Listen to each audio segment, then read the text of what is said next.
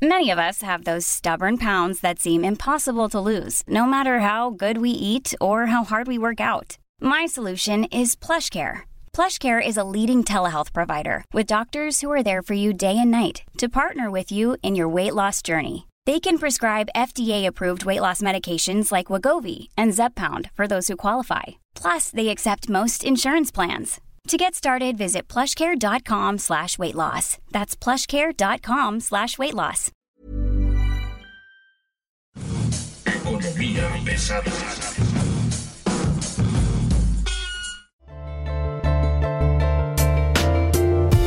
¿Cómo están todos? Bienvenidos, buen día. Mi nombre es Luis Carriles, arroba Luis Carrujos, y esto es Economía Pesada.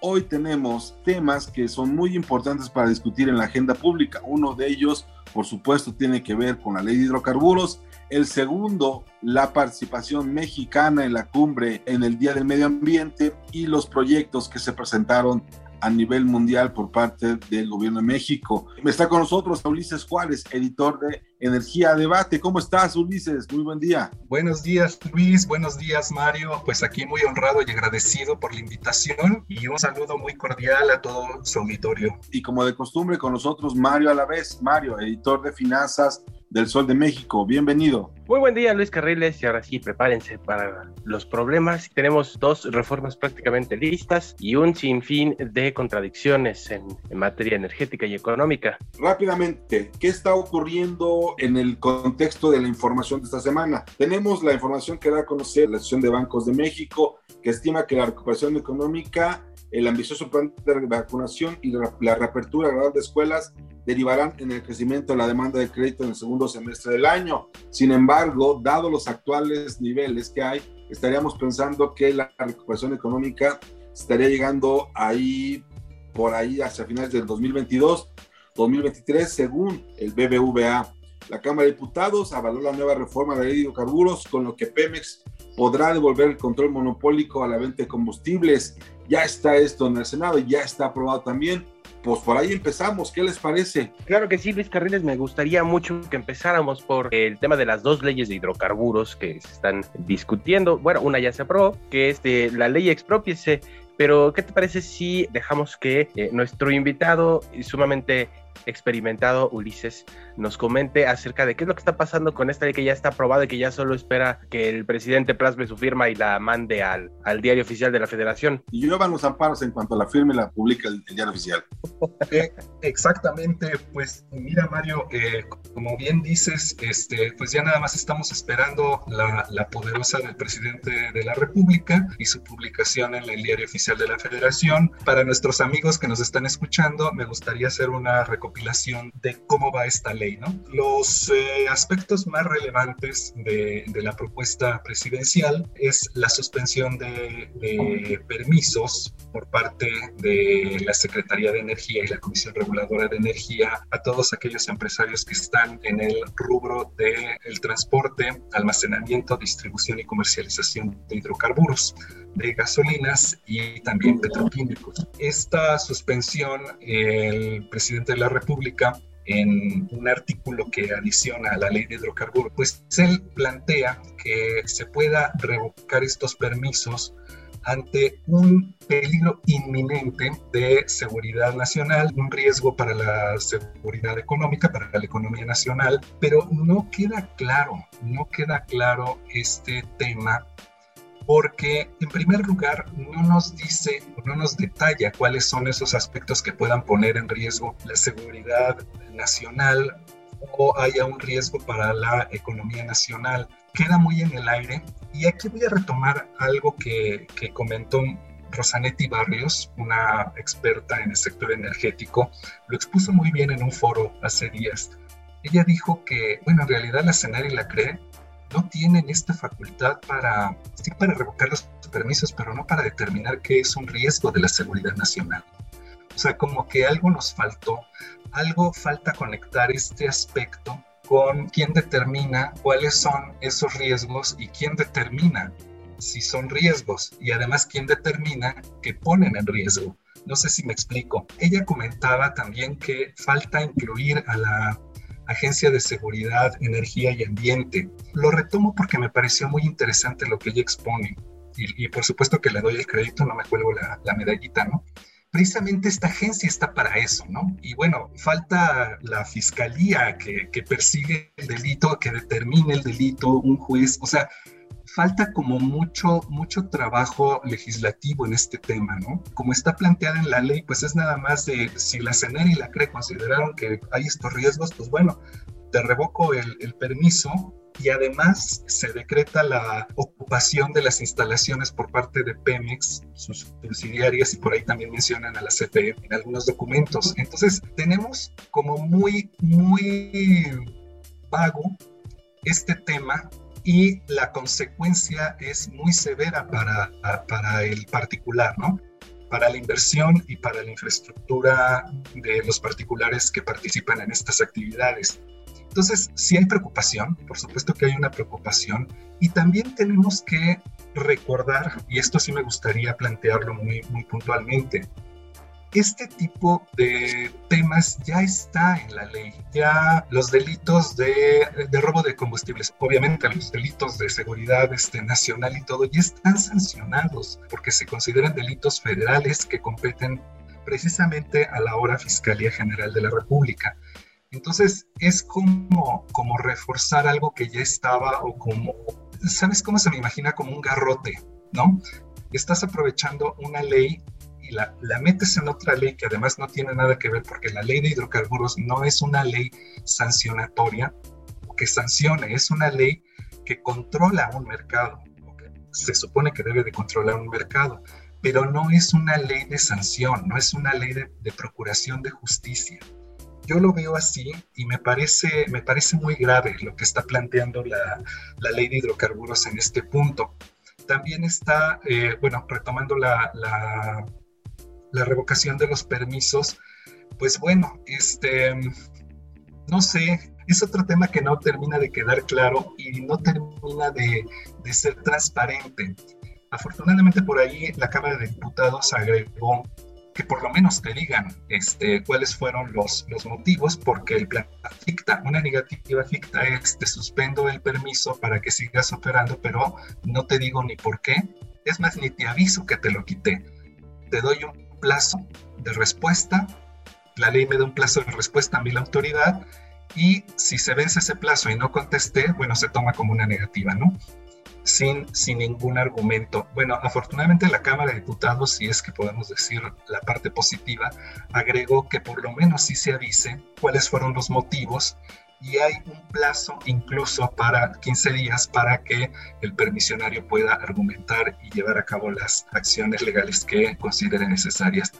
Es una ley muy agresiva, muy agresiva hacia la iniciativa privada y pues como se ha argumentado muchísimo, tanto por legisladores como por especialistas, sí desincentiva las inversiones en el sector energético. En fin, es, es muy largo, pero básicamente por ahí vamos yo agregaría tres cosas. Es, uno, es punitiva, una ley que debería ser regulatoria, que debería estar eh, de alguna manera eh, hablando sobre cómo manejar el mercado, se convierte casi casi en, una, en un asunto de, de una ley punitiva. Eso no me gusta. Dos, no me gusta, pero para nada que puedan tomar las instalaciones prácticamente bajo conceptos que no se definen desde la ley. Por ejemplo, emergencia económica. ¿Qué significa emergencia económica? ¿Para quién y cómo?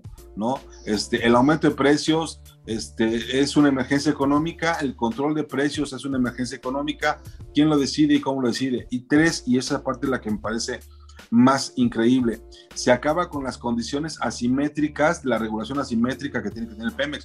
Pemex es el principal jugador en petrolíferos, Pemex es el principal administrador de petrolíferos, Pemex es la empresa más grande del país y lo que estén haciendo los privados no es ni de cerca el tamaño que hoy mismo tiene Pemex.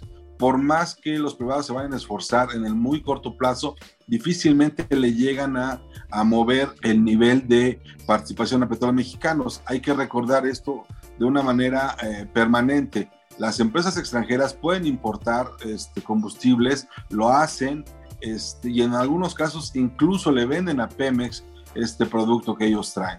Entonces, que el gobierno pretenda explicar a partir de un señalamiento de emergencia económica, pues me, desconcierta mucho. Y segundo, porque, porque no sabes qué significa eso. Y el control de precios, pues ya, ya vivimos esa experiencia. Lo último que yo recuerdo del control de precios fue un subsidio de más o menos 800 millones de pesos al año al gas LP, ¿te acuerdas? Que era, era costosísimo y que no hubo forma de, eliminarlo hasta que lo recortaste del presupuesto porque lo sumía Pemex como parte de sus gastos. Entonces, yo sí creo que la nueva ley de hidrocarburos lo único que va a generar va a ser más desconfianza, va a generar incertidumbre en las inversiones, va a poner en riesgo lo que ya está de alguna forma caminando y, no va a controlar al final del día el precio si no es por medio de un subsidio que apliques al gas LP y a los petrolíferos.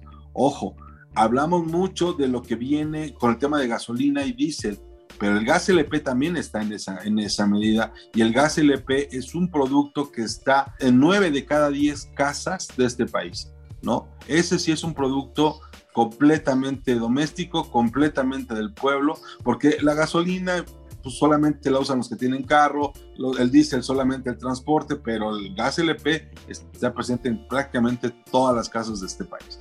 Entonces, yo sí creo que esta nueva ley de hidrocarburos lo que va a generar es incertidumbre, va a poner en duda el marco regulatorio, va a frenar las inversiones que ya estaban, pero además va en contra de derechos adquiridos por parte de las empresas que ya invirtieron en ambos, en ambos rubros.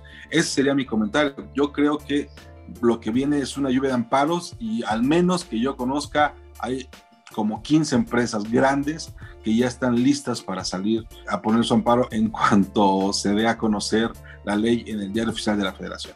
Oye Luis, mira, un tema que comentabas rápidamente lo quiero, lo quiero destacar con respecto a, a, este punto que se les, se les chispó y bueno, ya están poniendo el parche que se refiere precisamente al artículo décimo tercero transitorio de la ley de hidrocarburos que precisamente elimina la regulación asimétrica para Pemex en cuanto a los precios de primera mano de hidrocarburos. Mira, aquí comentaste algo muy, muy interesante y me gustaría rápidamente hacer un acento en él. El argumento por parte de Morena y, bueno, sus partidos aliados en, las dos cámaras, tanto la de diputados como en senadores, para pasar esta reforma, fue que bueno, ya se había consolidado un mercado de combustibles y de hidrocarburos en el país, entonces, bueno, ya no era necesario tener esta regulación asimétrica que le ponía topes a los precios de los, de los productos por parte de Pemex, ¿no? Pero lo chistoso es que aquí hay una contradicción enorme que, bueno, o sea, es parte como un poco del, del México mágico del México surrealista que estamos viviendo, ¿no?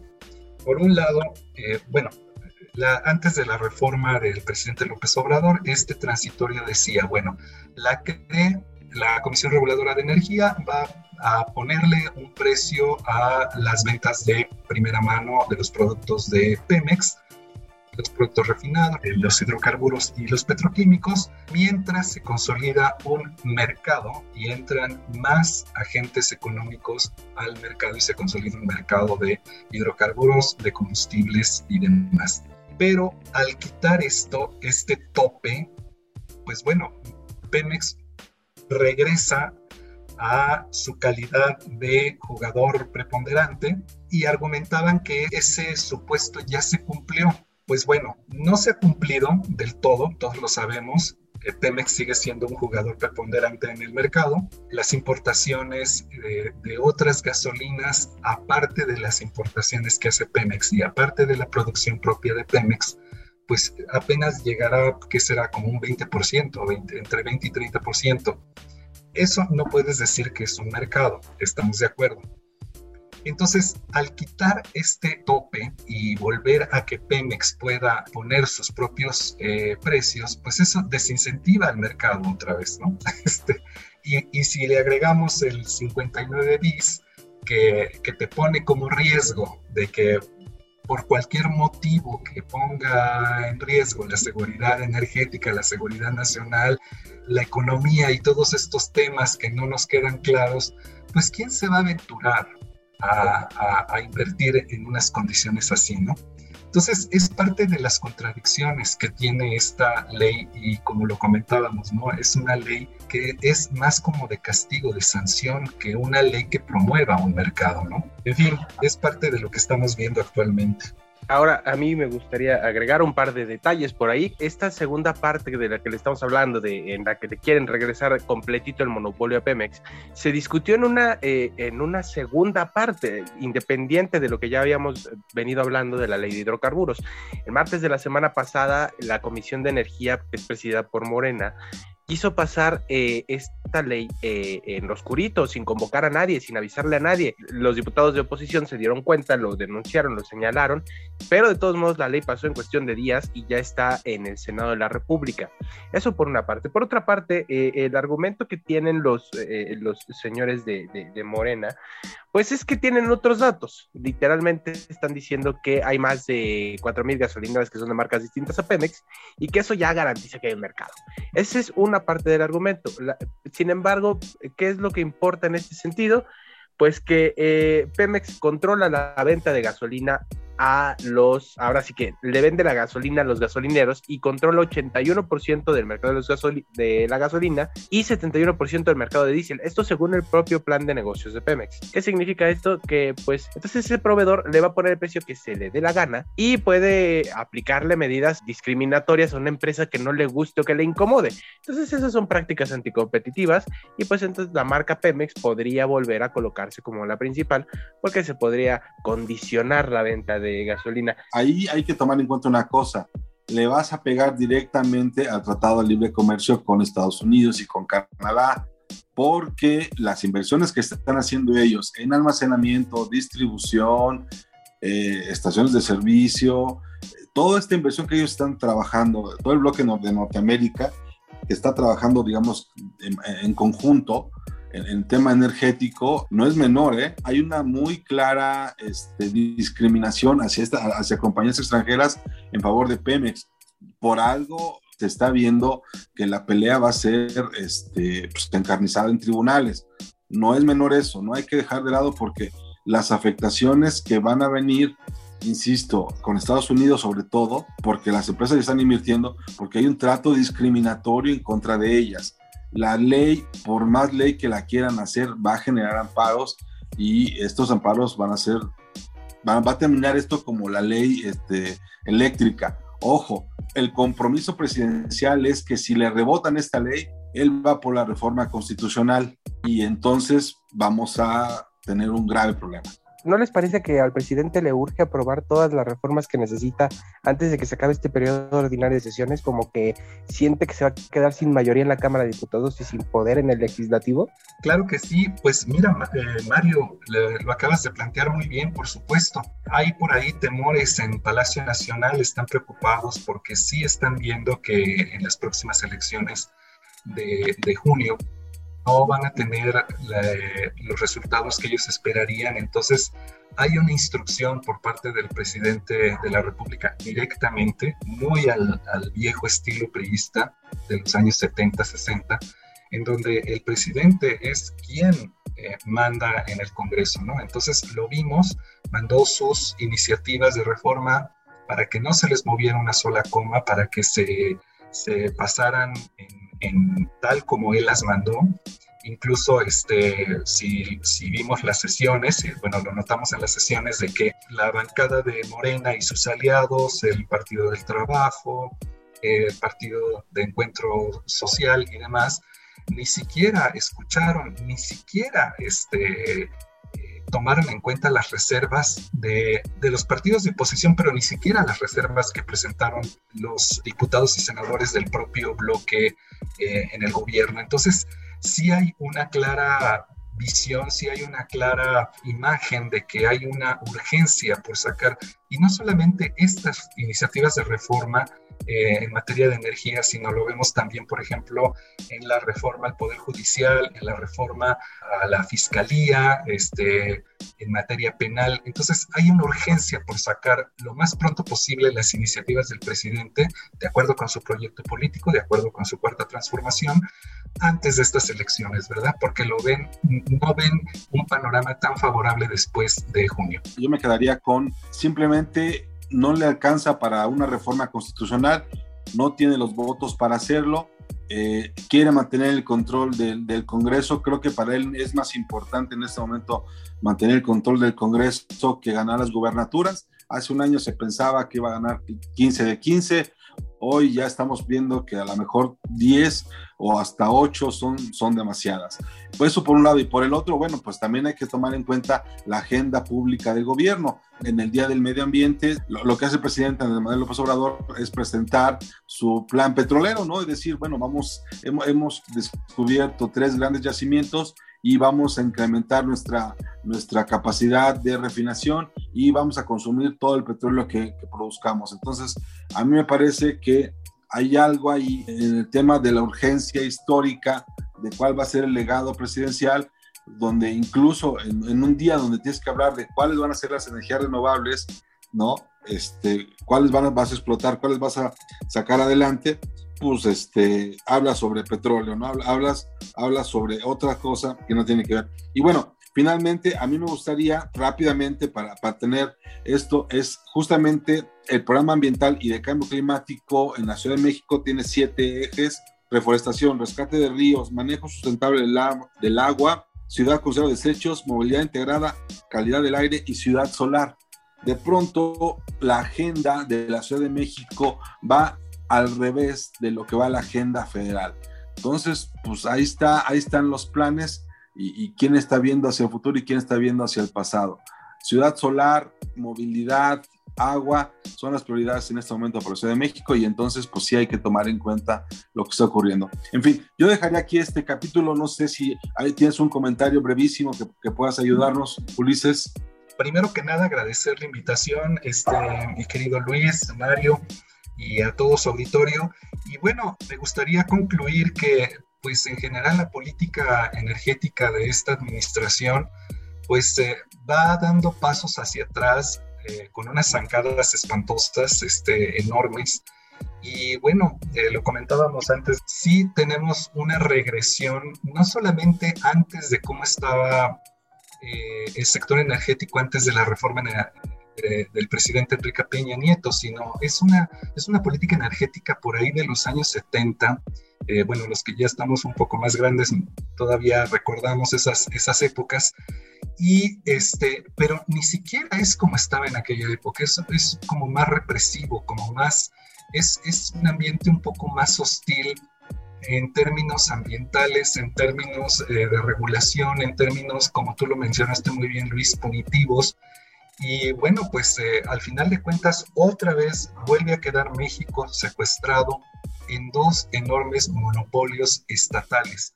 Los monopolios son malos, sean estatales o privados. El problema es que los monopolios estatales tienen el conflicto de interés porque quien los regula es el Estado, pero pertenecen al Estado. En fin, ¿nos das tus redes sociales, Ulises, por favor? Claro que sí, Luis. Pues mira, me pueden encontrar en, básicamente estoy en Twitter, es arroba Ulises-jo, letra J y letra O, pues ahí estamos a sus órdenes. Pues ya está, esto es Economía Pesada, muchas gracias por estar con nosotros este día. Mi nombre es Luis Carriles, arroba Luis Carrujos, y bueno, Mario, muchas gracias. Gracias a ustedes, y yo solo dejaría por ahí el comentario de la fianza más cara de la historia, Alonso Ancira pagó 241 millones de dólares por su libertad después de ser aprendido por eh, presunto eh, lavado de dinero, uso de recursos de procedencia ilícita en eh, el caso de AMSA. Pero bueno, los va a pagar en abonos, no te preocupes. Los va a pagar Como en, Electra, en abonos chiquitos. Mis redes sociales, arroba Arturo-la vez en Twitter, ahí me pueden encontrar. Y también la sugerencia es que nos escuchen todos los lunes en todas las plataformas de audio, como es Amazon Music, Acast, Apple Podcast, Google Podcast, Deezer y Spotify. Además de seguirnos en arroba podcastom, donde usted podrá encontrar toda la oferta auditiva de la Organización Editorial Mexicana, la organización periodística más grande de América Latina. Muchas gracias y hasta luego.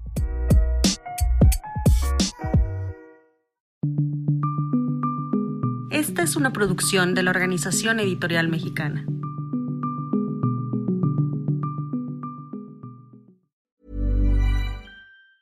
Planning for your next trip? Elevate your travel style with Quince. Quince has all the jet setting essentials you'll want for your next getaway, like European linen, premium luggage options, buttery soft Italian leather bags, and so much more. And it's all priced at 50 to 80% less than similar brands. Plus, Quince only works with factories that use safe and ethical manufacturing practices. Pack your bags with high-quality essentials you'll be wearing for vacations to come with Quince. Go to quince.com slash trip for free shipping and 365-day returns.